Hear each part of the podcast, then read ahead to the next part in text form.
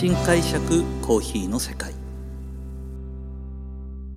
私丸見コーヒーの代表後藤英二郎がコーヒー文化が香る北海道札幌市からコーヒーについて独自の視点で語っていく番組です。さあ今回はですね、えー、ジャパンコーヒー巡り編、えー、北海道の反対側にあります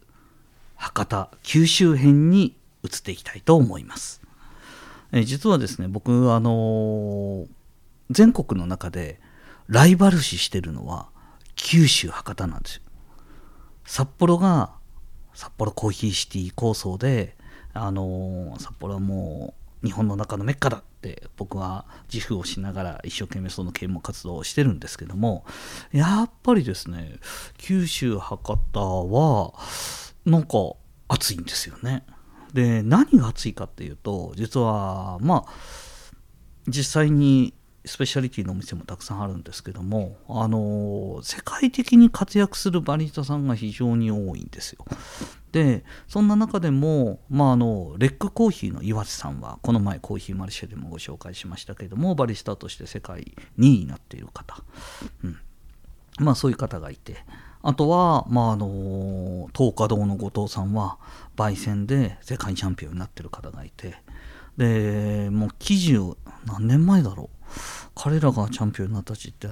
だから6年前7年前かな。あのー、あとはもうもう一人ですね。カップテイスターズで世界2位になったような方がいてこの3人が、えーと、市長に、あのー、表彰されてるようなニュースが全国を駆け巡ったりとかですね、はい、あの全国的なもう本当にあのコーヒーのこととかも特集よくするブルータスとかで九州が暑いって出てくるんですよ。スペシャリティコーヒー暑いで全国のコーヒー屋さんも紹介っていうところになぜか北海道札幌は取材するための距離が遠いのか取材には来ないですね。でそれを見てですね僕はもう本当に九州をライバルしてましてなんでこんなにあの九州は暑いんだと。でいうことでですねやっぱりその九州のカフェ巡りに行きました。でその時に感じたお話を本当に僕の新解釈ではありますが九州の魅力をちょっと巡ってきたお話をしたいと思います。まあ、九州といえばですね、まあ、あの博多の方で大きなロースターっていう風になると極東ファディさんとかもあります。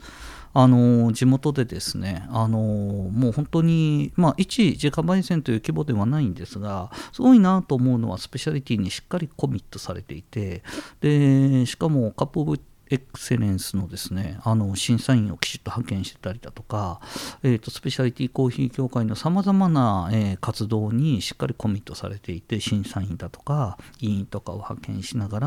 まあ、本当にコーヒーを取り組んでいる会社さんです。まあ、本当にお店の数もしっかりありますしあとは先ほど言ったレックコーヒーさんだとかですね。で、行ってまず一番最初に感じたことは何かっていうと、えっ、ー、と、札幌もまあ飲食店もですね、あのー、東北、以北で最大の繁華街、すすきのを抱えてますので、というようなとこで夜のニーズもあるんですけども、なんか札幌よりもですね、なんか札幌の夜のお酒の場に、えー、コーヒーってどうやってコミットしてるかなっていうとまあどっちかといったらあの純喫茶みたいなところであの渋いカウンターであの本当にタバコ吸いながらちょっと薄暗いところで濃いめのコーヒーで最後締めるみたいな文化全くなくはないんですけどもなんかですねその規模が全然違うのが九州なんですよね、えー、夜のニーズをしっかり満たしているお店が多くて、えーと、実際そのオーナーさん方に聞いてもその夜の時間帯の、えーと、お店の、えー、入り方はやっぱりすごく多いんですよねってで実際お店出してるところもそういう繁華街とかにすごいおしゃれなスペシャリティのお店がたくさんあって、まあ、レッコーヒーもそうです。そしてマヌコーヒーさんもそうですね。あのそういうところであの遅い時間帯にあの夕飯の後行ってみるんですけど混んでるんですよ。で皆さんがまあお食事の前なのか後なのか。これからまたもう一杯飲みに行く前なのか後なのか分かんないんですけどもコーヒー飲んで楽しんでるんですよね。いやこのニーズってあんまりないなって。でそこでビール飲んでるのかって言ったらビール飲んでるわけじゃないんですよ。やっぱりコーヒー飲んでるんですよね。まあ、その時間のそのアイドルタイムの使い方なのか夕飯をすぐって皆さんお腹満たされてるので、まあ、一杯飲みに行く前にちょっとカフェでえー、30分なり1時間なり会話を楽しんでから次に行くみたいな文化がすでに定着しているようで、あの本当になんかカフェの新しい形態があるんだなと。で札幌にもあるんですけどもなんかその1人で行くだとかちょっと静かに行くっていうイメージがあるんですけどもなんかその一夜の飲む時の会話の楽しみ方を、まあ、静かでもなく和気あいあいと明るい雰囲気で楽しめるそのニーズの形があるんだなっていうのが九州行って感じたところです。でですねあとはもう僕は本当に衝撃的だったのが南と北の大きな違いです。大きな違いその表裏ぐらい違うんですがえーと、やっぱり北海道札幌のですね、まあ、老舗のコーヒー屋さんのコーヒーに行くと、えー、結構ブラックでネルドリップでしっかり苦くて濃厚な味わいっていうイメージが僕は今でもありますしそれも一つの文化だと思っています。九州行って感じたことまあ飲み比べに行ったところがこういうスペシャリティ系だったっていうとこもあるんですけどもそれ以外のお店でも感じたことはですねあのー、柔らかいんですよ味わいが。分かりやすく言うと薄いんですよね。僕からしてみたら。すごい薄かったんです。でもすごい薄かったんですけどもなんかその薄いんですけど味はしっかりしている。で味はしっかりしてる余計分かりやすいいや薄いんですやっぱり。僕からしてみたら分かりやすく言うと薄いんです。薄いんですが、えーと香りが豊かで飲みやすい。でそれがですねなんか結構これ共通なのかなと思うぐらいどのお店でも感じたんですよね。ドリップコーヒーを飲んだ時の濃度帯が柔らかい。で北海道は極端にまあ濃すぎるのかもしれないんですけどもでも東京で飲むとその間ぐらいなんですよ。大阪で飲んでもその間ぐらい。で九州に飲むと柔らかい。でそれの柔らかさをですねすごくでもいい状態で教えてくれた方がいて、まあ、この方もですね先ほどの3人の表彰された方のうちの1つで、えー、カップテイスターズで世界2位になったことのあるコーヒーランカンの田原さんです。実は僕全国のコーヒー屋さんの中でも尊敬するコーヒー人ってまあもちろん何人もいるんだけどその中でも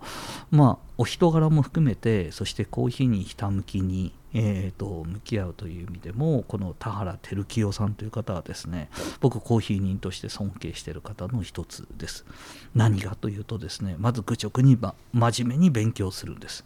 あのカッピングジャッジの資格も取られて、えー、コーヒーの、えー、鑑定の資格もチャレンジ確かされてるのかな。それと,、えーと、僕もですねコーヒーを向き合うんですけども焙煎もやってます鑑定もやってますそして、えーと、やっぱりコーヒーに関わる全てのことを勉強したいなと。もう目指してるのは、まあ、ミスターパーフェクトと言われるような形でコーヒーのこと全般をやりたいなと思ってるんですけども、リアルミスターパーフェクトがこの田原さんです。えー、カップテイスターズでもチャンピオンになり、そして焙煎の大会でも、えー、ちらほら顔を出し、そしてハンドドリップの大会でもセミファイナルとかファイナルにさまざまな大会で決勝まで上がってるんじゃないかな。うん、あのまず SCHA 行ったらいろんな会場で田原さん見るんですよ。で必ず結果残されてるんですよね。であすごいなと思っていてでも田原さんのお人柄も、えーとまあ、その活躍もですね東京のそういうビッグサイトの場ばかりで見ていたので僕田原さんのお店行きたかったんですよね。なので九州に行った時には、えー、とこの、まあ、太宰府にお店があります。でそこの田原さんのお店に行きました。お話を伺うとですねまあ親の代からえーと、受け継いだお店という形で本当に伝統的なですねクラシックなお店なんですけどもそこに確かプロバットの最新の焙煎機入れて、えー、コーヒーに取り組んでるのかな。ただカウンターの中中に必ずいらっしゃるんですよね。えー、ベストピシッと決めて、髪の毛も決めて、で、そのお店で、まあやはり世界のトップグレードのその時には芸者酒とかもあったので、ああ、田原さんの入れる芸者飲みたいなと思って、芸者酒を頼みました。で、コーヒーランカンですね、あの、ネルドリップも確か多分さあの時されてたと思うんですけども、えー、後ろにですねグラインダーがあるんですけどもあれ？これってもしかしてって思ったのが、えー、井上製作所のグラインダーなんですよ。えー、グラデュエーターっていうあの実は大型の工場で使うような、えーと、ダブルグラインドの、えー、構造になってるんですけどめちゃめちゃ、えーと、均等に弾けることは分かってるんですけども、えー、遅いんですね。遅いから業務用にすごい合うのかなとか思ってたんですけどもやっぱ田原さんですねテイストにこだわってるのでそのグラインダーがちゃんとクラシックな喫茶店のカウンターの後ろにあれはやっぱり最新の機械ですから、うん、僕もあれって思うぐらい普通に買えるもんじゃないのでこんな機械を入れてでネルドリップ入れてくれたんですよね。で僕ネルっていうとあのまさに北海道のイメージで深入りのコーヒー豆をモコモコにしながらふっくら膨らませて天敵のようにポタポタ落ちてくるっていう形だったんですけどもその時はやっぱり芸者種の個性を生かすためだったのかそして出過ぎる味わいをバランスよくするためなのか粗挽きに引いてさーっと落とされたんですよね。あさーっと落としてると思ってあんなスカスカ入れるんだと思ったんですけども出てきたコーヒーはすごく香り豊かでそれでいて澄んだ味わいだったんですよ。あ美味しいなって純粋に思いました。でその時にも、まあ、あの本当にお人柄が明るい方なのであの昔から多分何年も通ってらっしゃるような地域のお客様がですね奥の方に皆さん座ってかれるんですけども本当に手作りのサンドイッチとかですね手作りのケーキとかを楽しんでいただきながら、えーと、ゆったり、え、時間の流れるようなお店でした。あのそこで飲んだコーヒーも本当に住んでいて。で街中で飲んだコーヒー屋のコーヒーも住んでいて。ああ何かちょっと対照的な飲み方の文化があるんだなというのが一つ学んだのがこの九州のカフェ巡りでした。なんか入れ方とか提供の仕方もう少し札幌でも変えてみようかなっていう気づきがあったのも、えー、この九州の旅だったというふうに覚えております。はい。なので、ぜひですね、今も少しずつ、え、ー、と、遠出も許されるような環境になってきましたので、九州の、えー、カフェ巡り行く際には、えー、多くのカフェもたくさん存在してますので、えー、ぜひ行ってみていただきたいと思います。はい。このようにですね、コーヒーにまつわることを独自の視点でお話していこうと思っております。丸見コーヒーは、え北の札幌市内に6店舗ありますので、ぜひ自分に合うコーヒーを見つけに来てください。本日もありがとうございました。